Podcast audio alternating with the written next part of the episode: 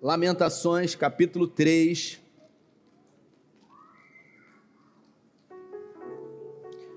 Tema da mensagem de hoje: Deus não perde o controle. Você pode repetir? Deus não perde o controle. Lamentações, no capítulo 3. Você achou aí no seu smartphone ou na sua Bíblia de papel? Na minha tradução, diz assim: ó. Queria que você prestasse bastante atenção nesse texto. Vai fazer muito sentido o que a gente vai conversar hoje aqui. Eu sou o homem que vi a aflição trazida pela vara da sua ira. O profeta Jeremias, ele está falando aqui sobre aquilo que aconteceu e aquilo que ele viu e viveu, e ele está responsabilizando Deus diante dessa aflição. Ele me impediu, ele me impeliu e me fez andar na escuridão e não na luz. Sim, ele voltou sua mão contra mim, vez por vez, o tempo todo. Fez que minha pele e a minha carne envelhecessem e quebrou os meus ossos. Ele me sitiou e me cercou de amargura e de pesar Fez-me habitar na escuridão, como os que há muito morreram. Cercou-me de muros e não posso escapar. Atou-me de pesadas correntes. Mesmo quando chamo ou grito por socorro, ele rejeita minha oração. Ele impediu o meu caminho com blocos de pedra. Ele fez tortuosas as minhas sendas. Como uma ursa à espreita, como um leão escondido, arrancou-me do caminho e despedaçou-me, deixando-me abandonado. Preparou o seu arco e me fez alvo de suas flechas. Atingiu o meu coração com flechas da sua aljava. Tornei-me objeto de riso de todo o meu povo nas suas canções. Eles zombam de mim o tempo todo. Fez-me comer ervas amargas, fartou-me de fel, quebrou os meus dentes com pedras e pisoteou-me no pó. Tirou-me a paz, esqueci-me o que é prosperidade, por isso digo: meu esplendor já se foi, bem como tudo o que eu esperava do Senhor. Lembro-me da minha aflição e do meu delírio, e da minha angústia e do meu pesar. Lembro-me de tudo isso, e a minha alma desfalece dentro de mim. Feche os seus olhos, Pai. Essa é a tua palavra, e em graça eu peço que nessa noite o Senhor ministre aos nossos corações. Uma palavra que o Senhor já colocou no meu coração, que ela venha como destino certo para pessoas que estão aqui vivendo um tempo, Pai. Um tempo difícil, um tempo de espera por um milagre, por uma provisão, por uma intervenção da parte do Senhor. Fala conosco nessa noite em nome de Jesus. Esse livro chamado Lamentações, que foi escrito provavelmente pelo profeta Jeremias, que é conhecido na Bíblia como o profeta chorão, ele traz lamentos de um momento onde o reino do sul havia perdido totalmente a esperança. Jeremias é conhecido como um profeta maior na Bíblia, afinal, deixou muitos escritos e profetizou no período da invasão, quando o rei Nabucodonosor ele conseguiu sitiar a cidade de Jerusalém e conseguiu invadir Jerusalém e levar cativos para a Babilônia o povo hebreu que ficou lá por aproximadamente 70 anos. Para você entender um pouco dessa linha, né, cronológica, eu queria dizer para você que um dia, diante de algumas tentativas de Deus acreditar no homem, ao criá-lo, por exemplo, em Gênesis, no capítulo 1, e no capítulo 3, no versículo 15, Deus sentencia o homem com dores e diz para ele que um dia nasceria um descendente de Eva, que pisaria na cabeça da serpente e essa lhe feriria o calcanhar. Eu imagino a partir desse momento Deus declarando que um dia um pisaria na cabeça da serpente e o diabo, Satanás ou Lúcifer, todas as pessoas que nasceram da descendência de Eva, ele ficava imaginando quem seria esse que pisaria na cabeça dele. Logo, você observa que Caim matou o seu próprio irmão, provavelmente sendo seduzido por Satanás com um sentimento de inveja, porque ali a serpente ou o diabo já havia imaginado que poderia ser ele, mas a Bíblia fala que muito tempo se passou. Um dia em Gênesis no capítulo 12, Deus resolve levantar um povo na terra. Deus resolve nominar um povo a ser chamado o povo dele. E ele começa isso com um homem chamado Abrão, lá em Ur dos Caldeus. Ele morava em Ur dos Caldeus, naquilo que é o Iraque nos dias de hoje, uma cultura totalmente pagã, politeísta. E Abraão, ele se encontra em Padarã e Deus faz uma promessa para ele: Eu vou abençoar quem te abençoar, eu vou amaldiçoar quem te amaldiçoar, em ti serão benditas todas as famílias da terra. A Bíblia fala que muitos anos se passam, aproximadamente 25 anos, 24 anos e meio se passam diante de uma promessa, e vem Isaac. E Isaac tem filhos, e vem Jacó como descendência, e vem José. E José, ele governa no Egito, você conhece essa ordem cronológica. E depois que José, ele morre, Jacó abençoa os dois filhos, Efraim e Manassés, e o coloca como filhos do próprio Jacó, formando ali as doze tribos de Israel. O povo fica então, a partir desse momento, 420 anos escravos no Egito, sendo subjugados pelos egípcios, por Faraó, e o povo começa a clamar por um libertador, até que Deus levanta um homem chamado Moisés, o libertador. E esse homem, de uma forma inesperada, pelo próprio Deus, é levantado para levar esse povo para uma terra que foi prometida que manaria leite e mel. E durante 40 anos o povo fica no deserto. Moisés morre, Josué é levantado e atravessa o Jordão e conquista a terra prometida. E quando eles conquistam a terra prometida, eles tiram por sorteio qual tribo ficaria em qual posicionamento da terra. Afinal, era muito importante que você pegasse uma parte de terra que poderia ter água em abundância. E agora a gente observa que vem o período na Bíblia chamado período dos reis, perdão, período dos juízes, que os juízes começam a ser levantados pelo Senhor para julgar o povo. Afinal, era um numeroso povo, não haviam especificamente ah, delegacias, judiciário da época, então tudo era resolvido ali através de alguns mandamentos que Deus havia dado lá atrás. E o povo começa a crescer e ser abençoado naquela terra. E agora o povo então resolve mudar a forma de governo, pedindo a Deus um rei uma monarquia foi estabelecida. O primeiro rei foi Saul, o segundo rei foi Davi, o terceiro rei foi Salomão. Cada um desses três reis reinaram por 40 anos. E a gente, depois disso, entende que houve um racha. O filho de Salomão assumiu, chamado Roboão. E houve uma separação daquilo que é chamado as doze tribos da nação de Israel, os doze filhos de Jacó que pelejaram e que lutaram 40 anos no deserto, que conquistaram a terra prometida, agora eles se dividem em Reino do Sul, capital Jerusalém, e Reino do Norte, capital Samaria.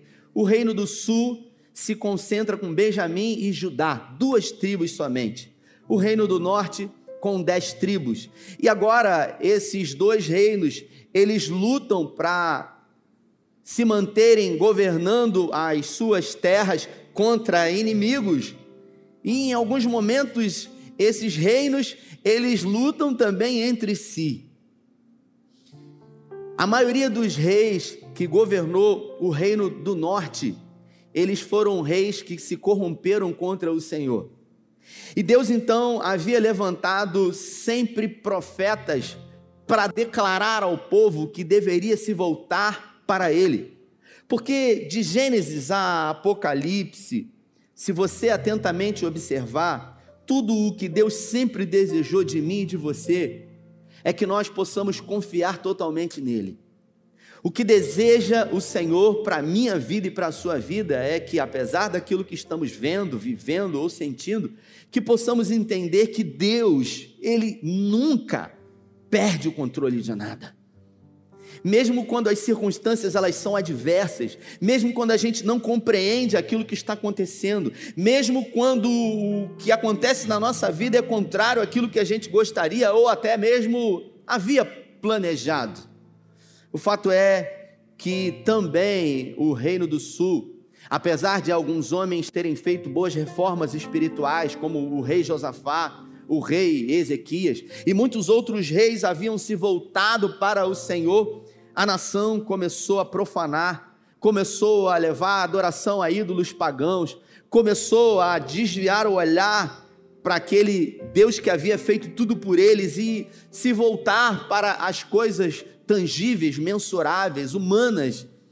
O povo se voltou contra Deus, o povo profanou o nome do Senhor. E Deus então começa a levantar profetas na Bíblia dizendo que por causa da desobediência desse povo, eles seriam responsabilizados.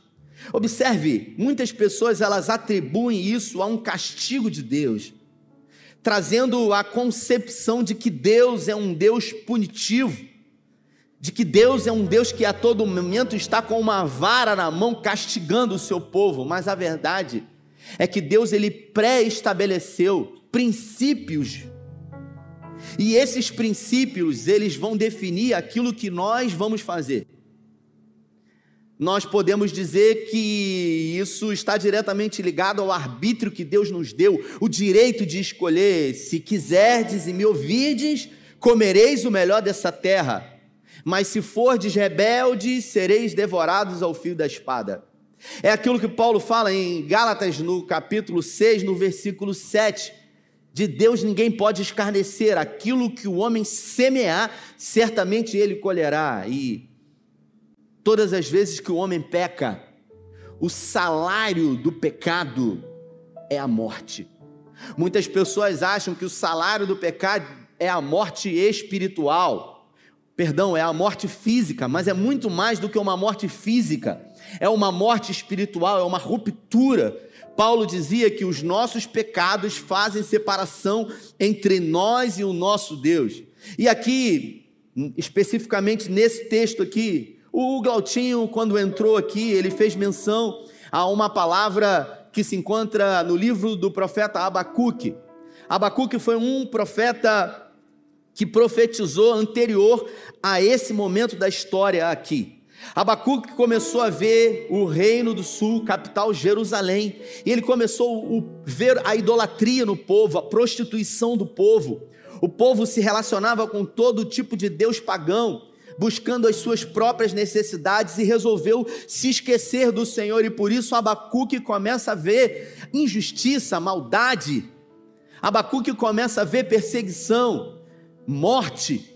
E Abacuque então ele se revolta e ele começa a argumentar contra Deus, dizendo: Até quando o Senhor vai ver tanta injustiça e não vai fazer nada? Abacuque ele chegou a afrontar a Deus, dizendo: Até quando nós teremos tanta maldade. Parece que o Senhor está de braços cruzados vendo tudo isso. Logo, o Senhor, que é um Deus zeloso, que é um Deus santo, que é um Deus que não compactua com o pecado, pelo contrário, é um Deus separado de tudo isso. Até quando o Senhor vai ver tudo isso, não vai fazer nada? Observe que o profeta Abacuque ele começa a questionar a Deus exatamente antes disso que está acontecendo aqui. E Deus se apresenta para o profeta Abacuque respondendo a sua pergunta, dizendo para ele: Eu vou levantar os babilônios, uma nação cruel e perversa. Eu vou levantar os babilônios para invadir Jerusalém e levar os hebreus para a Babilônia por 70 anos. E lá eles não vão ter casa, eles não vão ter família, eles não vão ter moradia, para que eles entendam e se voltem contra se voltem para mim. Abacuque, então, ao observar o plano de Deus que já havia sido profetizado por alguns profetas anteriormente, ele diz: Senhor, mas parece que o remédio é pior do que a doença, porque o povo se voltou contra o Senhor e agora o Senhor resolveu dar um antídoto para isso, mas parece que o remédio é pior. Logo, os babilônios, uma nação cruel, uma nação perversa, e o Senhor vai permitir que isso aconteça, e Deus disse para ele: Eu vou permitir. E pela segunda vez, Abacuque então questiona o Senhor, e Deus fala para ele o seguinte: Olha, escreva numa tábua de uma forma grande. Foi o primeiro momento onde Deus criou aquilo que nós temos chamado nos dias de hoje de outdoor. Deus falou para ele: pega um pedaço de madeira grande e escreve em letras garrafais que o justo, ou melhor, que o ímpio, ele tem se envaidecido. Ele tem achado que ele pode tudo. Mas ele não pode todas as coisas.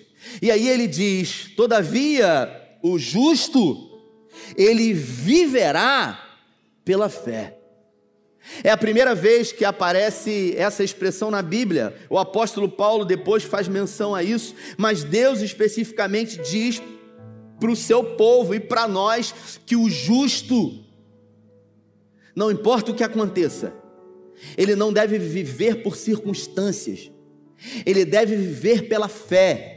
Ele não deve viver por vistas humanas, ele deve viver pela fé. Repita comigo: o justo viverá pela fé. É curioso porque o, um autor chamado John Bevere, em um dos seus livros, eu acho que foi Kryptonita que eu li, ele disse o seguinte: Deus ele não atende necessidades, ele atende por fé, ele responde por fé e não por necessidades humanas. Afinal, a Bíblia, em vários momentos, se apresenta para nós dizendo que tudo é pela fé. Se você observar até mesmo a salvação, a Bíblia fala que a salvação é pela graça, Caleb, mediante a. Então, sem fé, a única coisa que o homem consegue, Dani, é desagradar a Deus, porque a Bíblia fala que sem fé é impossível agradar a Deus. E quando passamos por dificuldades, por adversidades, por problemas, por crises, onde é que somos atingidos na nossa fé? O apóstolo Paulo, quando escreveu a sua segunda carta ao seu filho na fé, Timóteo, você imagina um pastor que já estava no final da carreira, aconselhando um jovem pastor que estava começando o seu ministério, e Paulo resolve dar conselhos para Timóteo.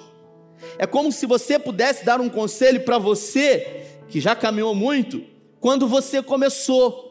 Timóteo era um pupilo de Paulo, e Timóteo, então, Julico, diz para Paulo o seguinte: lembra-te de Jesus Cristo, ressurreto dentre os mortos. Eu já li isso muitas vezes, Caleb. Um dia eu li esse texto de Eliana. Lembra-te de Jesus Cristo ressurreto dentre os mortos. Isso foi um conselho que Paulo deu a Timóteo. E eu cheguei à conclusão de que só pode se lembrar de alguém ou do que quer que seja quem um dia se esqueceu. E é totalmente possível nos esquecermos de Jesus. Não nos esquecermos da figura de Jesus, mas nos esquecermos de quem Ele é para nós e do que Ele veio fazer nas nossas vidas. Afinal, Laerte, quando a coisa aperta, quando a colher que está na panela esquenta, porque vovó dizia que só sabe a quentura da panela, a colher que está lá dentro. E a gente ora e a gente não tem resposta, e a gente procura Deus em todos os lugares e a gente não vê saída. O fato é que esse profeta chamado Jeremias, ele escreveu coisas terríveis aqui, dizendo que Deus atacou ele como uma ursa, quebrou os ossos dele, arrancou os dentes dele, humilhou ele, envergonhou ele, arrancou tudo dele, tirou inclusive a esperança dele. E isso está na Bíblia aqui, para eu e você ler, está na sua. Depois você pode ler em casa. Como é que esse cara teve coragem de dizer isso aqui para Deus? Sabe? Tudo de ruim na vida dele foi Deus que fez. Ele diz aqui que todo mundo estava zombando dele e Deus não estava nem aí. É, colocou muros diante dele, rejeitou ele, ficou à espreita para destruí-lo. Por que, que ele escreveu isso? Porque no ano 587 antes de Jesus, o rei Nabucodonosor, a maior nação da época, sitiou Jerusalém, os babilônios, cumprindo uma profecia que o profeta Abacuque, alguns anos antes, havia declarado para o seu próprio povo. Nabucodonosor cercou a cidade, essa cidade chamada Cidade Velha, que nós temos hoje lá em Jerusalém. E ao cercar a Cidade Velha, ele não fez como os outros reis que haviam tentado sem sucesso invadir Jerusalém. Nabucodonosor ele veio certo do que queria. Então, Lucas, ele cercou Jerusalém e durante três anos, ou quase três anos, ele ficou ali sitiando a cidade. Ele acampou o seu exército em volta, numa distância onde os arcos das flechas não poderiam atingir o seu exército, e ele disse: Nós vamos ficar aqui. Uma hora eles vão ter que sair, porque não tem comida para sempre lá dentro, não tem água para sempre, então eles vão morrer de fome. Ou eles saem. No primeiro ano, eles tinham provisões, eles tinham reservas. Eles ficaram tranquilos. No segundo ano, eles viram que as provisões começaram a acabar. É igual na sua vida. Quando a dificuldade vem, ela às vezes vem de uma forma onde você acha que você vai ter o controle e você, de repente, tem um padrão de vida e alguma coisa acontece e você tenta manter o padrão de vida. E aí você consome mais do que você poderia. Então você se afunda mais rápido.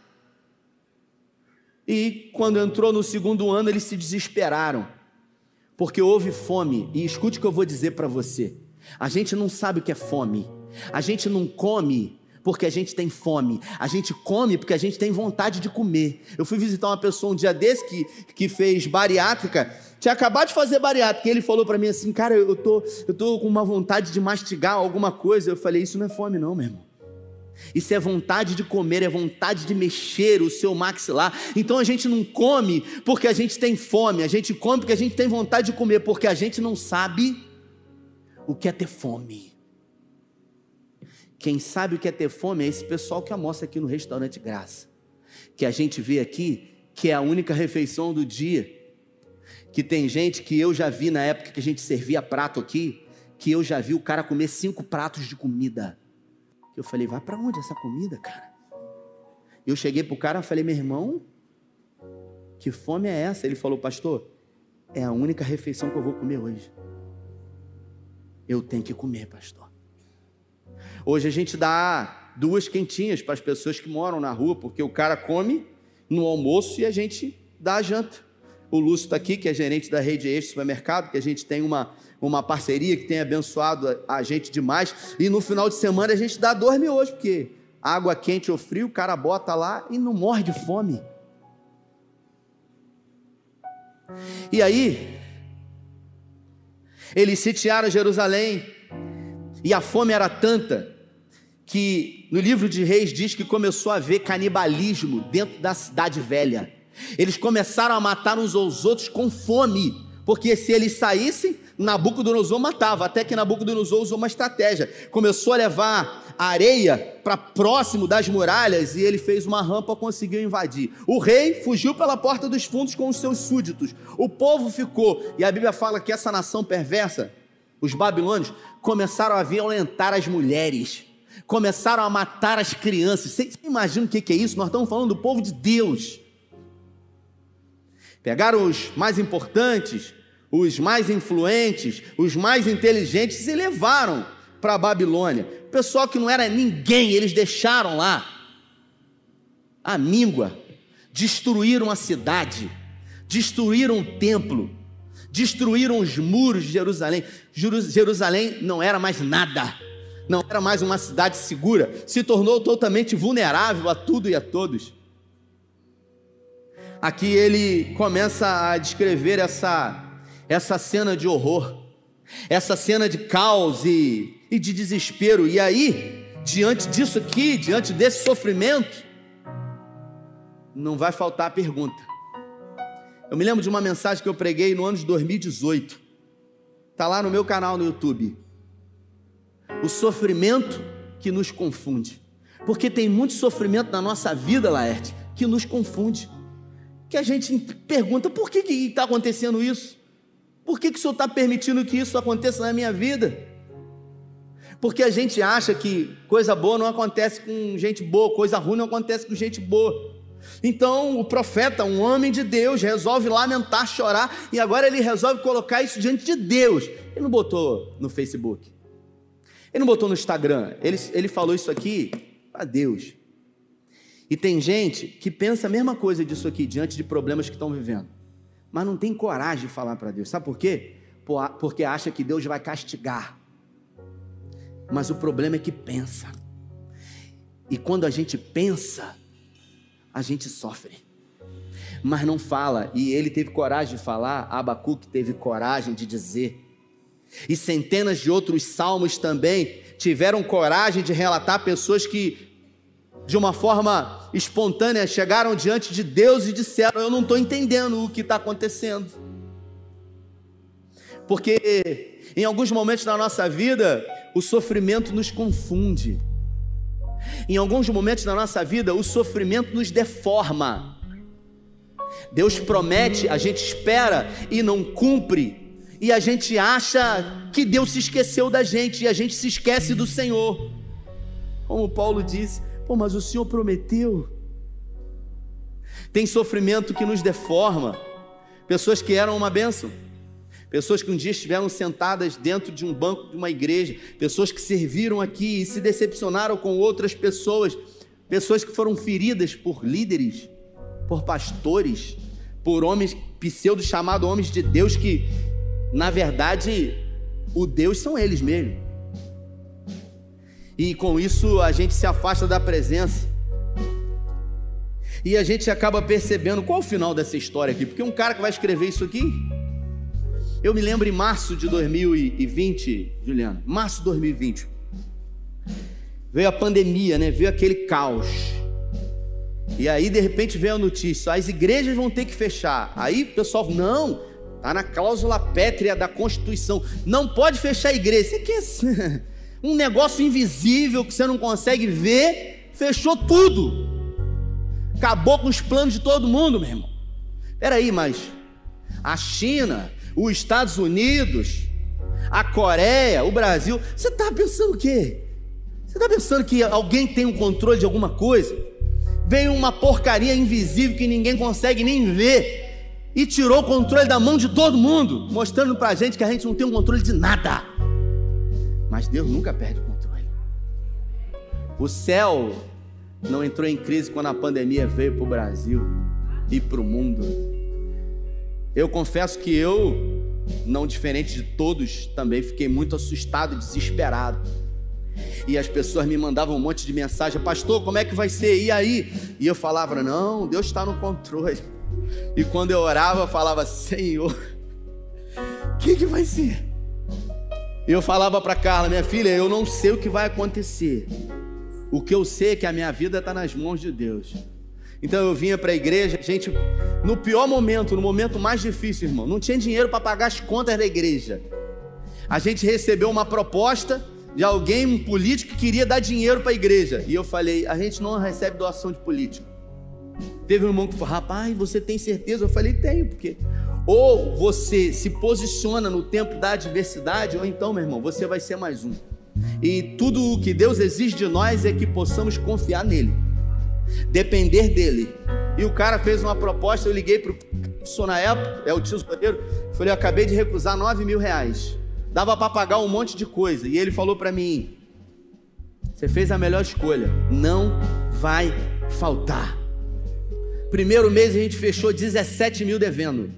17 mil reais devendo no primeiro mês. Um empresário me ligou e ele falou o seguinte: Tá faltando quanto aí? Eu falei: 17 mil. Ele falou: Não está faltando mais. Eu lembro que naquele dia eu olhei para cima e eu estava muito angustiado, eu estava muito aflito. Eu me lembro que eu olhei para cima naquele dia e eu falei para ele: O senhor já sabia, né? o senhor já sabia. E o senhor deixou para fazer no último momento. Como quem está me provando e esperando ver se eu vou me atrapalhar e vou querer de alguma forma querer resolver do meu jeito. E num dos momentos mais difíceis, a gente viu que o número de pessoas aqui começou a multiplicar.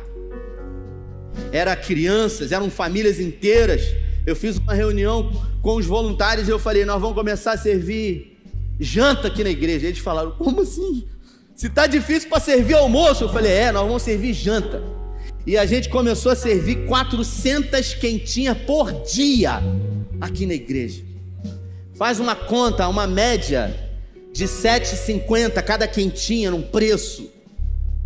Faz uma conta. 400 por dia. Nós servimos mais de 42 mil quentinhas em 2020. Sem nenhum apoio governamental, político ou de quem quer que seja. Dependendo exclusivamente do Senhor que usou pessoas para isso. Agora, foi fácil? Não foi, porque eu não sabia o que ia acontecer. E muitas foram as vezes que eu chorei e eu falei: Senhor, mas a tua igreja. Mas você acha que em algum momento Deus perdeu o controle, se atrapalhou lá e fez coisas, se embananou? Meu Deus, e agora? Não. Os planos de Deus não podem ser frustrados. Os caminhos do Senhor são diferentes dos nossos. Dificuldade, eu aprendi na minha vida e eu falo isso repetidas vezes. Dificuldade, todo mundo passa. Repita comigo: dificuldade.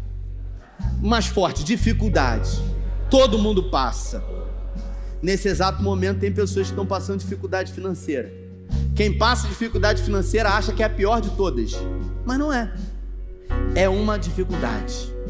Perdeu o emprego, perdeu a provisão, não sabe o que fazer, o carro está com busca e apreensão. Aplicou dinheiro onde não era para aplicar, fez movimentos que não era para fazer. E agora não sabe o que fazer. Está se sentindo igual esse homem aqui, humilhado, envergonhado. Parece que Deus resolveu me castigar, me despedaçar, arrancar os meus ossos, quebrar os meus dentes. É assim que a gente se sente. Mas Deus não perdeu o controle. Só que tem gente que não está vivendo um tempo financeiro difícil. Tem gente que as finanças estão equilibradas, mas que alguém na família foi diagnosticado com um diagnóstico que diz que é o fim, um câncer. E é um grande problema. E também é uma adversidade. Por que eu?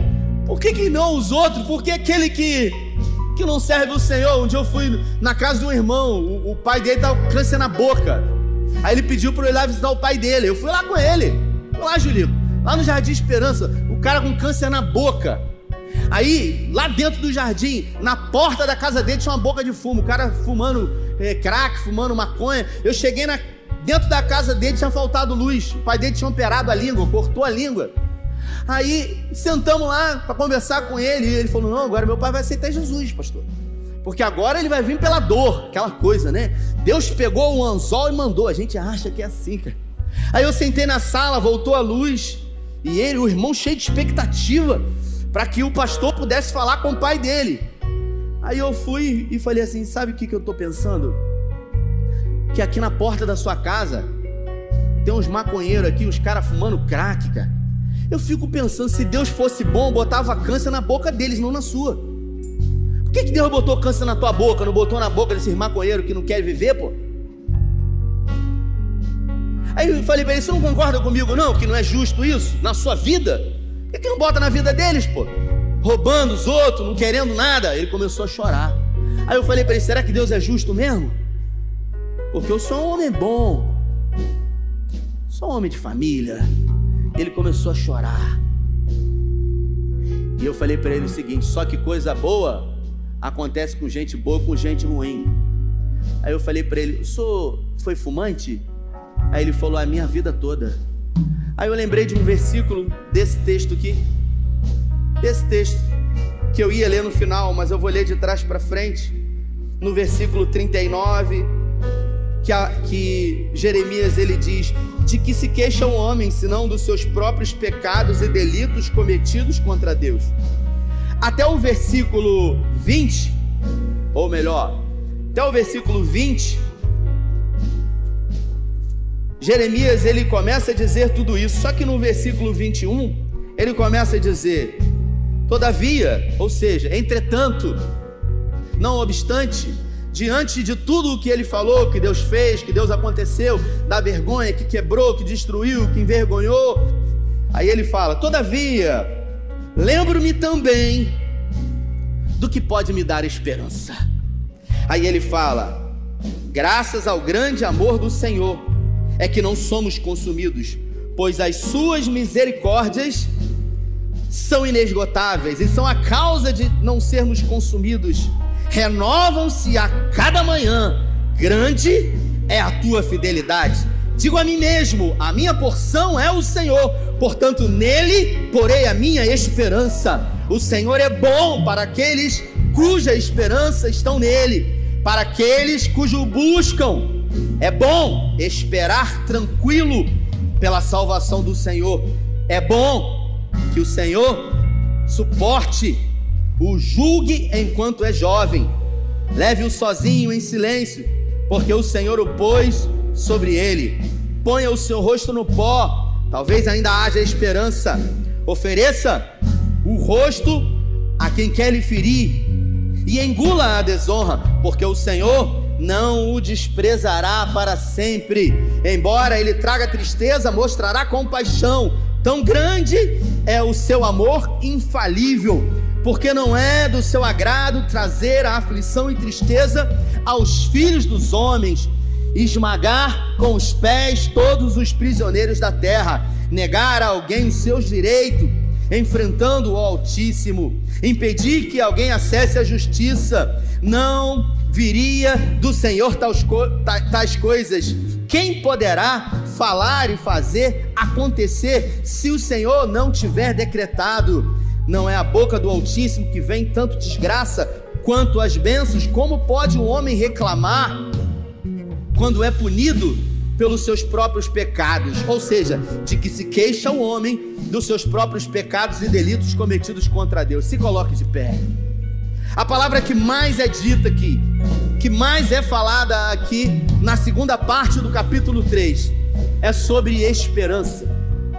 E existem momentos na nossa vida que a dificuldade é tão grande que a esperança vai embora. Agora, a gente precisa entender que na nossa vida, num todo, em alguns momentos nós vamos passar por isso, porque em 2020 eu tive a sensação de que a esperança tinha ido embora, eu achei que ia acabar.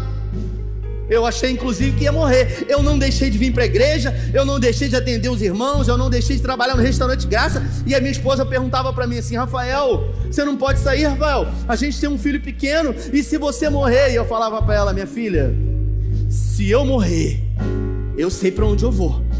Agora, eu não vou morrer segundo aquilo que eu desejo, porque a minha vida está nas mãos de Deus.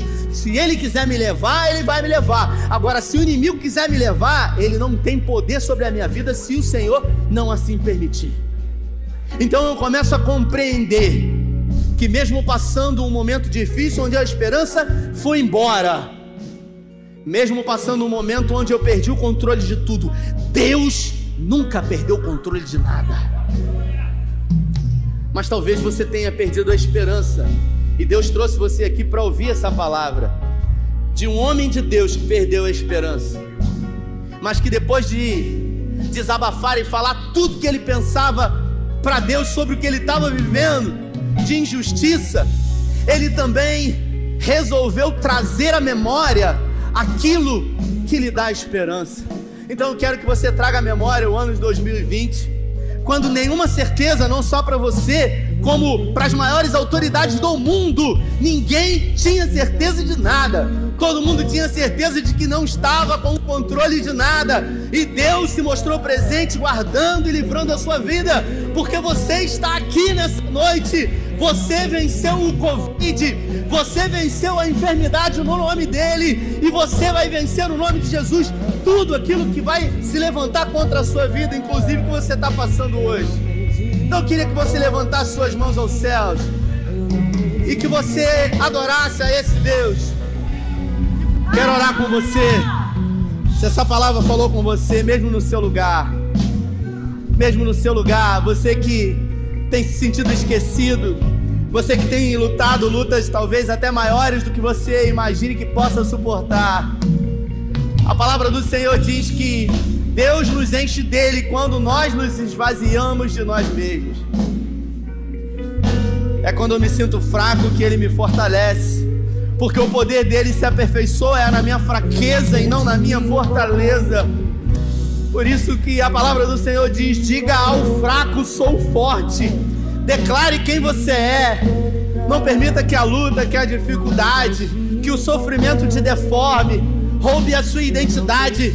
Porque não importa o que aconteça, você é filho de Deus. Você é filho de Deus e Deus tem prazer em cuidar e zelar e abençoar os seus filhos. Coisas boas e, coisas boas e ruins acontecem com todos. Coloca a mão no seu coração se essa palavra falou com você.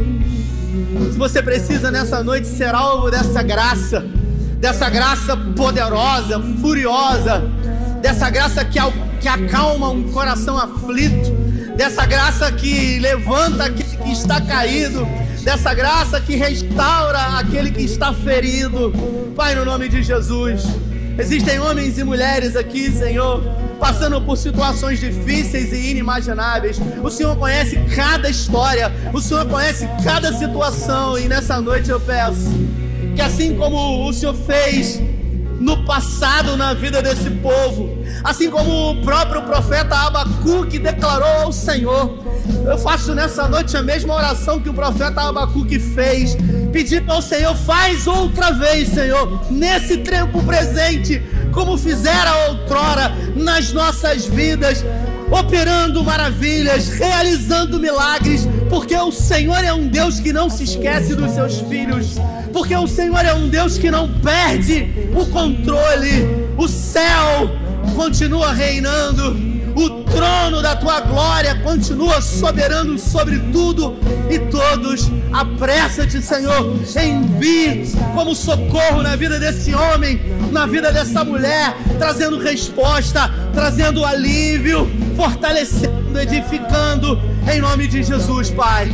Nessa noite, declaramos uma noite de renovo, uma noite de restauração, uma noite de encontro com a tua graça que irá nos capacitar para vencer no teu nome todos os desafios, que possamos nunca nos esquecer de quem o Senhor é e na certeza de que o Senhor não perdeu o controle.